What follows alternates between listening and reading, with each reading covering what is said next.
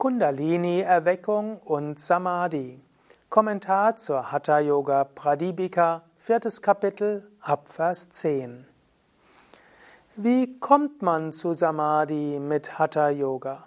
Was muss man machen, um die Erleuchtung zu erlangen? Laut Hatha Yoga Pradipika. Darauf geht Svatmarama ein in dem vierten Kapitel, Abvers 10. Mein Name Sukadev von www.yoga-vidya.de. Der vierte Vers lautet, und ich will ihn auf Sanskrit rezitieren, das sind auch wieder machtvolle Worte, es geht ja letztlich um Samadhi, den will ich so auf Sanskrit rezitieren. Om, Om, Om, Vividhair Asanai Kumbhair Vichitrai Karanair api Prabhudhayam Mahashaktau Pranashunye Paliyate. Wenn die Kundalini sich durch die verschiedenen Asanas, Kumbhakas und Mudras erhoben hat, wird das Prana in Shunya absorbiert. Also die Kundalini muss erweckt werden. Wenn die Kundalini erweckt worden ist, dann kommt alles Prana und die Kundalini in Shunya. Und Shunya heißt die Leere. Shunya kann manchmal übersetzt werden als Sushumna, also der Energiekanal der Wirbelsäule. Oder auch Shunya ist der Zustand von Sahasrara Chakra, auch als Brahmarandra bezeichnet. Wie wird die Kundalini erweckt? Sie wird erweckt durch Vividhair Asanas, Asanai, also durch Vividhai, durch die verschiedenartigen Asanas. Also die Asanas dienen auch zum Erwecken der Kundalini. Manchmal, wenn du zum Beispiel die Vorwärtsbeuge, Paschimottanasana, oder auch den Drehsitz, Matsyendrasana, längere Zeit hältst, dabei sehr konzentriert bist, es vielleicht auch verbindest mit speziellen Atemtechniken, dann kannst du spüren, wie Muladhara Chakra aktiviert wird. Vielleicht spürst du, wie die Sushumna, die Wirbelsäule, heiß wird. Vielleicht spürst du dabei auch, wie die Kundalini erweckt, erwacht. Also Asana, längere Zeit gehalten, mit besonderer Konzentration und vielleicht auch mit Mantra verbunden, mit bestimmten Mudras verbunden, mit bestimmten Visualisierungen und bestimmten Atemtechniken verbunden, können die Kundalini erwecken. Auch durch die Kumbhakas, durch also äh, Kumbhaira Vichitrai, also durch die verschiedenen Vichitra Kumbhakas. Kumbhakas ist ja der Hatha-Yoga-Ausdruck für die Pranayamas, die Atemübungen. Kumbhaka heißt ja wörtlich Atem anhalten, äh, Atem anhalten weil bei den Atemübungen ist das Anhalten besonders wichtig. Also wir können durch die verschiedenen Atemübungen auch die Kundalini erwecken. Auch hier gilt wiederum, die Atemübungen geben natürlich auch mehr Sauerstoff, sie verbessern die Lungenkapazität, sie verbessern die Effizienz unseres Kreislaufsystems, Atemsystem und Kreislaufsystem. Atemübungen helfen, den Geist zur Ruhe zu bringen, aber vor allen Dingen helfen sie, die Kundalini zu erwecken. Wir können sagen, durch Kapalabhati erhöhst du dein Prana. Durch die Wechselatmung öffnest du die verschiedenen Nadis, die Energiekanäle. Und dann durch Übungen wie Ujjayi, Surya, Bheda und vor allen Dingen durch Bastrika erweckst du die Kundalini. Und so ist der Sinn auch der Atemübung, Kundalini zu erwecken. Dann aber auch durch die verschiedenen Mudras. Er nennt sie hier Karanas. Karanas sind die Mudras. Es gibt in verschiedenen Lehrtechniken unterschiedliche Ausdrücke, was Karanas sind. Es gibt zum einen die Aussage, dass Karanas Vorübungen sind. Bei Yoga Vidya verwenden wir manchmal den Ausdruck Karanas für alle Bewegungsübungen im Hatha Yoga, die weder Asana noch Pranayama noch Mudra sind. Also zum Beispiel Surya Namaskar, Sonnengruß oder Bauchmuskelübungen oder die Yoga Vidya Gelenksübungen. All das kann man als Karanas bezeichnet, Vorübungen. Allerdings hier im vierten Kapitel, zehnter Vers, wenn Svatmarama von Karana spricht, dann ist damit gemeint die Mudras. Gut, wo, wozu machen wir all diese? Diese machen wir für Prabhuda zum Erwachen der Mahashakti, also der großartigen Energie, also der Kundalini. Wenn die Kundalini erwacht ist, dann tritt Prana, der Lebenshauch, in Shunya, in die Leere ein. Eine Übersetzung ist also, dann tritt Prana in die Leere, also in diese Shumna ein. Aber es gibt auch eine andere Bedeutung, die einfach sagt, ist die Kundalini erwacht, dann löst sich Prana in der Leere auf und damit gibt es keine Bewegung mehr von Prana, damit sind wir in Samadhi. Elfter Vers. Der Yogi, dessen Kundalini Shakti sich erhoben hat und der frei wird von allen Affinitäten des Karmas, erlangt den Samadhi-Zustand ganz natürlich.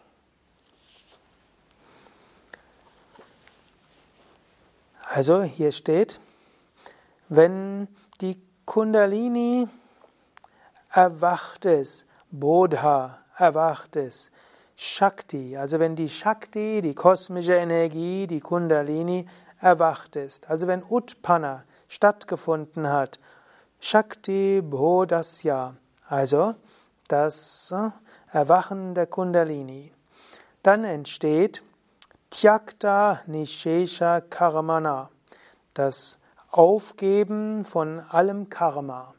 Und Karma hat hier zwei Bedeutungen. Zum einen heißt es, alle Handlungen aufgeben. Das heißt, du denkst nicht mehr, dass du irgendetwas tun musst, um etwas zu erreichen. Aber die Zweitbedeutung, und die Zweitbedeutung benutzt Swami Vishnu in seiner Übersetzung, ist, dass alles Karma versch verschwindet. Also es gilt zum einen die Kundalini zu erwecken, dann könnte man sagen, und dann gilt es, alles alle Handlungen geistig zu entsagen und auch nichts mehr zu wollen vom Karma. Wir entsagen allem Karma. Und dann entsteht Sahaja Avasta, der natürliche Zustand oder der Zustand der Erleuchtung, Svaya, ganz von selbst. Also willst du Samadhi erreichen, dann zum einen erwecke deine Kundalini und löse dich von allen Wünschen bezüglich Karma und löse dich auch von der Vorstellung, dass du irgendetwas erreichen willst. Zwölfter Vers.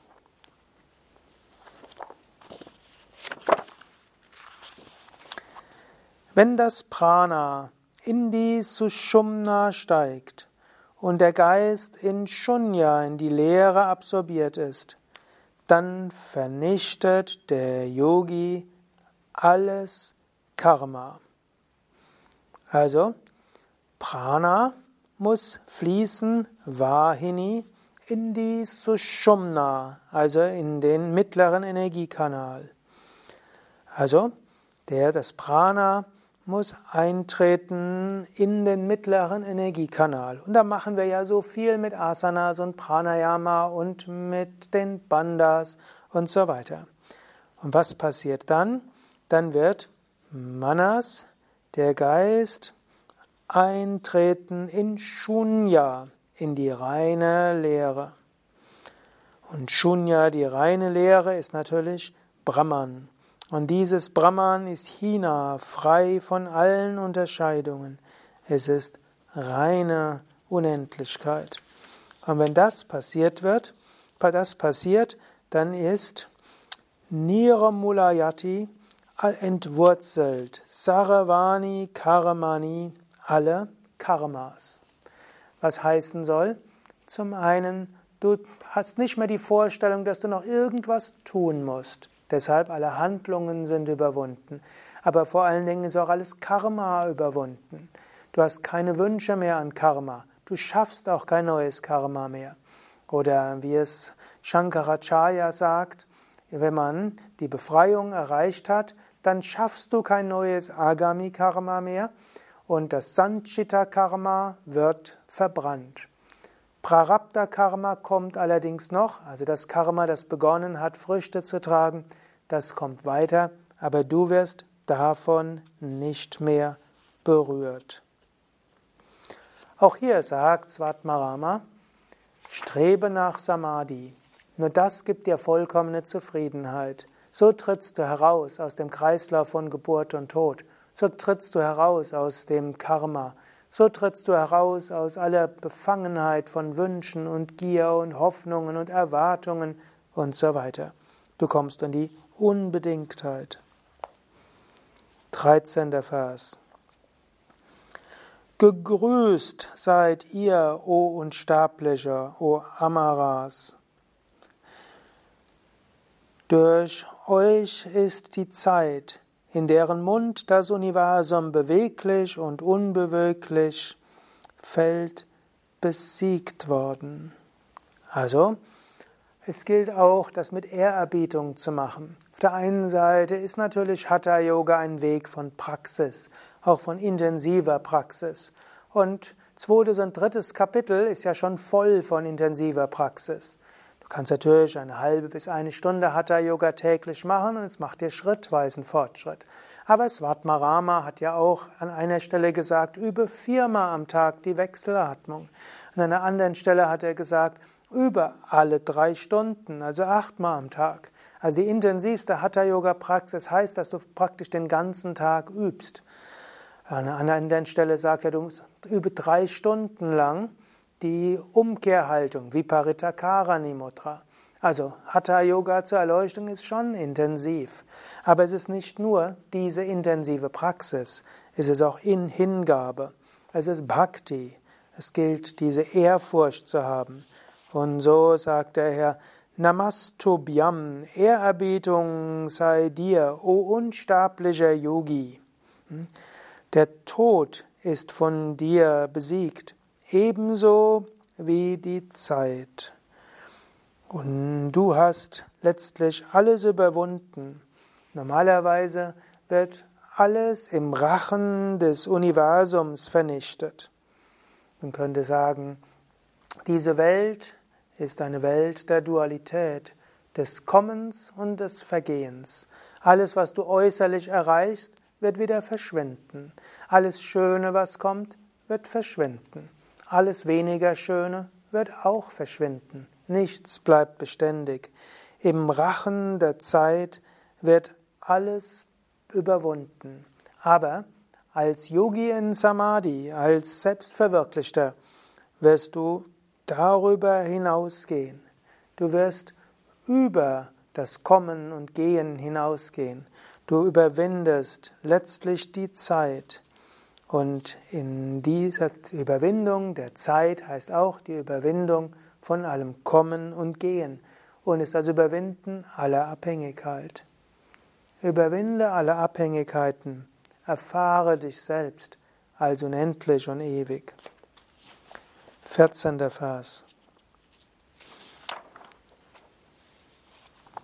Ist der Geist in den Zustand vollkommener Ruhe gelangt, dann fließt das Prana in die Sushumna und dann erreicht man automatisch Amaroli, Vajroli und Sahajoli. Also Chitta, der Geist soll gebracht werden im Samatva. Samatva hat verschiedene Bedeutungen. Krishna sagt ja in der Bhagavad Gita, Yoga Samatva Sattvamuchyate. Yoga heißt Ruhe des Geistes.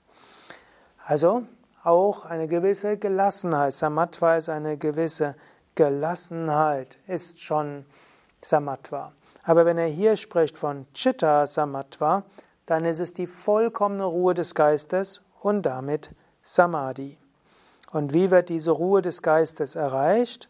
Wenn Vayu, also das Prana, der Lebenshauch, das Wind, Vrajati geht in Madhyama durch den mittleren Kanal, also durch die Sushumna. Wenn also das Prana durch die Sushumna geht, ist der Geist ruhig und dann wird erreicht diese drei Oli-Mudras, also Amaroli, Vajroli und Sahajoli. Im dritten Kapitel hat Svatmarama diese drei Mudras beschrieben, und zwar sowohl im Relativen wie auch im Absoluten. Im Relativen gelten diese drei Mudras auch als sogenannte linkshändige Mudras. Ja, letztlich ja, Amaroli und Vajroli sind ja auch Mudras, die man im Rahmen von rotem Tantra, im Maituna, im Geschlechtsverkehr machen kann. Und ja, dann Sahajoli ist dann wird manchmal gesagt, ist das Beschmieren des Körpers mit ja, der heiligen Shiva-Asche und das verbunden mit einer gewissen Konzentration. Das sind die relativen Aspekte dieser drei Oli-Mudras. Aber in meinem Höheren heißt ja Amaroli der Zustand der Unsterblichkeit. Amara heißt unsterblich.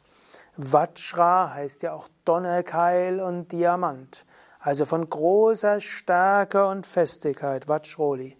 Und Sahaja ist der natürliche Zustand. Sahajoli ist also der Zustand, der natürliche Zustand von Samadhi.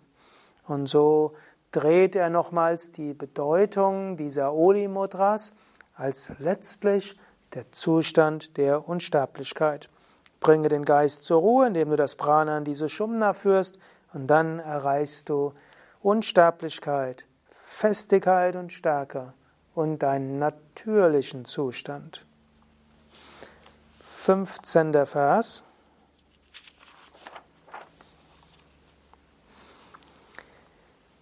Wie kann im Geist Weisheit und Wissen entstehen, solange die Energie unruhig ist und der Geist noch nicht vergangen ist? Derjenige, der beide Prana und Geist, Manas, zur Auflösung gebracht hat, der ist in die Befreiung Moksha gegangen.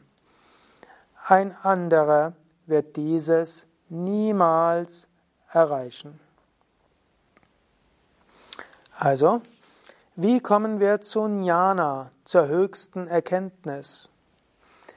Er sagt zunächst einmal, Jnana, die Erkenntnis kommt nicht, solange Manas in dieser Welt ist. Wenn also der Geist an diese Welt denkt und denkt, was er noch alles braucht, kommt keine Erkenntnis. Diese Erkenntnis kommt auch nicht, wenn Prana Jivati ist, das heißt lebendig ist, man würde hier sagen unruhig ist. Letztlich Leben heißt ja Polarität. Einatmung, Ausatmung, Wachen und Schlafen, Vergnügen und Schmerz, Höhen und Tiefen. Solange wir mit diesen Höhen und Tiefen identifiziert sind, haben wir nicht die wahre Erkenntnis. Es gilt, Prana zur Ruhe zu bringen und aus dieser Dualität herauszubringen, also in diese Shumnanadi einzuführen. Und genauso gut, Manas muss letztlich Mriyate, also muss letztlich, das heißt sogar sterben. Solange der Geist noch nicht gestorben ist, solange erreichst du nicht Samadhi und die Erleuchtung. Natürlich wenn du in der Erleuchtung bist, kommst du nachher auch wieder in den normalen Gemütszustand zurück. Wenn du Samadhi erreicht hast, in Samadhi ist der Geist wie tot. Sogar der Körper ist wie tot. Er bleibt zwar ruhig sitzen, aber der Herzschlag wird ganz ruhig, der Atem wird ganz ruhig, der ganze Körper ist sehr ruhig und so ist der Körper wie tot. Nur ganz subtile Instrumente könnten noch Lebenszeichen entdecken. Körper vollkommen ruhig, weil das Prana vollkommen ruhig ist. Geist vollkommen ruhig. Dann bist du in Samadhi. Dann kommst du zur Erkenntnis. Nachher kommst du wieder zurück zum Normalbewusstsein. Aber Die Erkenntnis bleibt. Jnana ist auch dann weiter da, wenn du aus diesem Samadhi-Zustand herauskommst und wieder atmest, wieder Prana hast, wieder Wünsche erzeugst und so weiter. Und aus dieser höchsten Erkenntnis kommt auch die Fähigkeit, nicht mehr beeinflusst zu werden von äußeren Dingen. Also gilt es, Dvaya, die beiden, Prana und Manas, Vilaya zur Auflösung führen dann erreichst du Moksha, die Befreiung. Und dann sagt er noch, du kommst zu diesem Jnana auf keine andere Weise. Hier müssen wir wieder wissen, es gibt so ein, man könnte sagen, eine kleine Diskussion immer wieder. Wie kommt man zur Befreiung? Wie kommen wir zu Moksha? Die Bhaktas zum Beispiel sagen, Allein durch Bhakti, durch Hingabe zu Gott kommen wir zur Befreiung. Durch Hingabe zu Gott bekommen wir Kripa, die Gnade Gottes. Und die Gnade Gottes führt uns zur Befreiung. Und dann gibt es die Jnana-Yogis, zum Beispiel Shankara. Und er sagt, nur durch Jnana kommen wir zur Befreiung. Und wie kommen wir zur Jnana? Durch Viveka, durch dauerhafte Unterscheidungskraft zwischen dem Wirklichen, dem Unwirklichen, dem Ewigen und dem Vergänglichen, zwischen dem Selbst und dem Nicht-Selbst und letztlich auch durch die Unterscheidung zwischen wahrem Glück und vergänglichem Glück. Also Shankara würde sagen, wir kommen dorthin über Erkenntnis. Und diese Erkenntnis, Jnana, bekommen wir durch Viveka und Vichara, also Unterscheidungskraft und Selbsterforschung. Und die Selbsterforschung folgt dann den Schritten Hören, Shravana, Nachdenken, Manana und danach folgt tiefer Meditation, Nididhyasana oder Nididhyasa und das führt dann schließlich zu Anubhava, zur Verwirklichung. Bhakta sagen also durch Hingabe und Raja Yoga Patanjali hat ein Mehrfach. Zunächst mal sagt er, es erreicht durch, wir erreichen Samadhi und wir erreichen die Befreiung, indem wir den Geist zur Ruhe führen. Aber er sagt auch, wir können das auch schaffen durch, durch Gnade Gottes, durch Hingabe an Gott. Wir können es erreichen durch Vivekakyati, dauerhafte, ja, dauerhafte Unterscheidungskraft. Wir können es erreichen durch intensiven Wunsch nach Befreiung.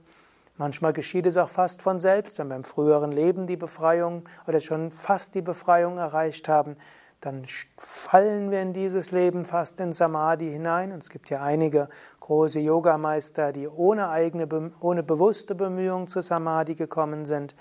Und dann sagt er, und wir können es erreichen, indem wir die acht Stufen des Yoga machen, ethisches Verhalten, persönliche Disziplin. Und dann üben wir Asana und Pranayama, Pratyahara und Dharana kommt dann zu Dhyana und Samadhi.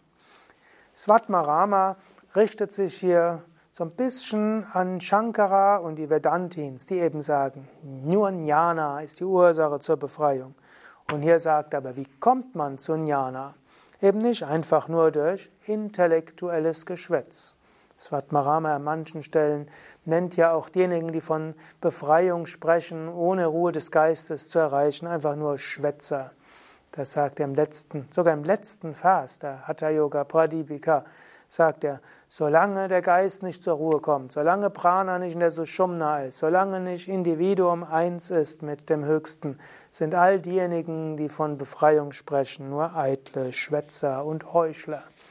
Also er gebraucht eine etwas radikale Sprache, vielleicht als Antwort auf andere Radikale, die eben sagen, nur die nur Jnana führt zur Befreiung und alles andere ist es nicht. Hier sagt er, wir kommen zu Jnana nur, wenn wir den Geist zur Ruhe führen.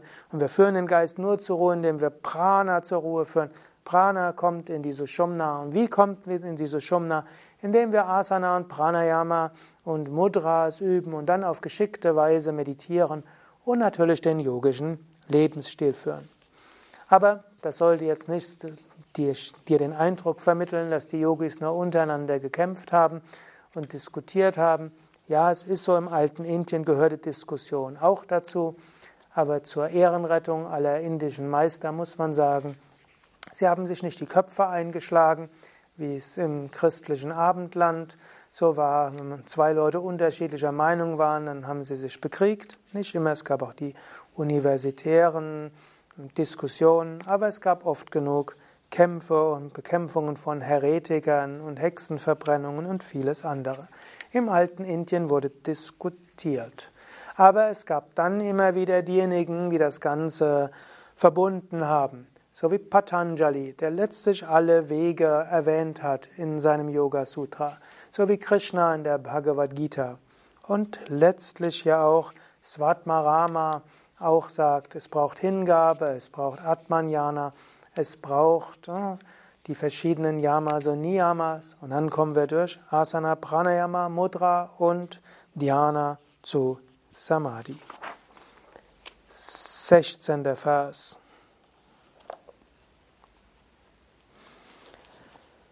Hat der Yogi das Geheimnis gelüftet, das heißt den Weg in die Sushumna gefunden und das Prana in sie hineingebracht, dann sollte er an einem angemessenen Ort sitzen, das Prana in Brahmarandra halten. Also hier Jnatva, wenn der Yogi gelernt hat, das ist jetzt auch wieder so eine gewisse äh, Wortspiel. Vorher hat er gesagt Jnanam Kuto Manasi. Da hat er gesagt Jnana, hm, wie wird es erreicht? Wie soll Jnana möglich sein, solange der Geist unruhig ist? Wie soll Jnana möglich sein, wenn das Prana unruhig ist? Dann sagt er, Moksha und Jnana kommt nur, wenn Prana und Manas ruhig ist. Und so sagt er, dem er vorher Jnanam Kuto Manasi, er sagt er Jnatva Sushumna Sadbhedam. Also, wenn wir gelernt haben, also wirkliches Jnana kommt, wenn wir gelernt haben, die Methode zum Öffnen Bheda der Sushumna. Also es gilt Sat Bheda, die richtige Methode kennenzulernen, um Sushumna zu öffnen. Und wenn wir die kennengelernt haben, dann können wir Vayu, das Prana, den Atem, also den Feinstoffatem, in den Madhyaga, in den mittleren Kanal zu fließen. Und dann gilt es, Stitva, sich aufzuhalten, Sada, immer. Und zwar an einem geeigneten Ort. Und was ist der geeignete Ort, an dem wir uns immer aufhalten sollen? Brahmarandra. Das ist also das, der höchst, die Öffnung Brahmans. Brahmarandra heißt auch Öffnung. Brahmarandra heißt die Öffnung Brahmans. Und hier kommen wir in Nirodha. Und Nirodha ist das, was Patanjali als Ziel von Raja Yoga genannt hat. Also Svatmarama bezieht sich ja auf verschiedene Schriften. Er sagen, wir bekommen zu Nirodha und wir kommen zu Jnana, indem wir lernen, die Sushumna zu öffnen und Prana in die Sushumna zu bringen. So kommen wir zu Samadhi. Also, Zusammenfassung, über Asana, Pranayama und Mudras, über einen yogischen Lebensstil. Sei dir bewusst, das schafft die Bedingungen, um zu Samadhi zu kommen. Aber du brauchst auch Gnade des Gurus und Gnade Gottes. Das hat er ja in den ersten Versen gesagt. Und lerne es auch ansonsten, deinen Geist zur Ruhe zu bringen. Es lohnt sich. So findest du das, was du unterbewusst, unbewusst, vielleicht auch bewusst immer gesucht hast. Wahre Freude, höchstes Wissen, Unsterblichkeit, ein Zustand absoluter Sicherheit. Bringe nicht so viel Energie rein in die relative Sicherheit. In dieser äußeren Welt gibt es keine Sicherheit. Bringe auch nicht zu viel Energie in das Erreichen von vergänglichen Freuden. Diese vergänglichen Freuden sind vergänglich. Bringe nicht zu viel Energie hinein in die Erwartungen, was du hoffst, was andere Menschen tun sollen. Bringe deine Energie dahin zu praktizieren, Hingabe zu Gott zu üben und natürlich das zu tun, was zu tun ist, dein Dharma zu erfüllen. So kommst du zu Samadhi, so bekommst du das, was du von der Tiefe deiner Seele willst. Zum Abschluss will ich nochmal den 16. Vers rezitieren. Das will ich am Ende machen. Und vorher nochmal der Hinweis, mein Name Sukadev, Kameraschnitt Nanda. Wir sind von www.yoga-vidya.de und es ist natürlich besonders leicht zu praktizieren und in diesen Spirit von Praxis zu kommen, wenn du eine Weile in einem Ashram verbringst. Zum Beispiel bei Yoga Vidya Bad Meinberg oder anderen Yoga Vidya Ashrams. Es gibt die Möglichkeit für Seminare. Wir haben ja auch Yogalehrer aus in Weiterbildungen. Wir haben auch die Möglichkeit, als Individualgast zu kommen, um selbst zu praktizieren. Wir haben aber auch die Möglichkeit, ein paar Wochen oder Monate zu kommen als Mithelfer, Mithelferin oder auch als Sevaka, als Gemeinschaftsmitglied. In einem Yoga Vidya Ashrama ist alles darauf ausgerichtet, zur Erleuchtung zu kommen. Es gilt, das gut zu nutzen und zu praktizieren und zu dienen, um somit dem Ziel des Lebens näher zu kommen. Ich könnte auch sagen, Lass dich nieder an einen Ort, wo es möglich ist, Samadhi zu erreichen und wo alles darauf ausgerichtet ist. Das kann zum Beispiel ein Yoga Vidya Ashram sein. Mehr Informationen dazu eben auf www.yoga-vidya.de. Und jetzt nochmals dieser Vers. Om, Om, Om. Nyatva sushumna satbhedam kritva vayum chamat chamatyagam sthitva sadaiva sustani Brahmarandreni Rodhayet. Um Shanti, Shanti, Shanti. Um Bolo Satguru Shivananda Maharaj Ki Jai. Bolo Shri Vishnu Devananda Maharaj Ki Jai.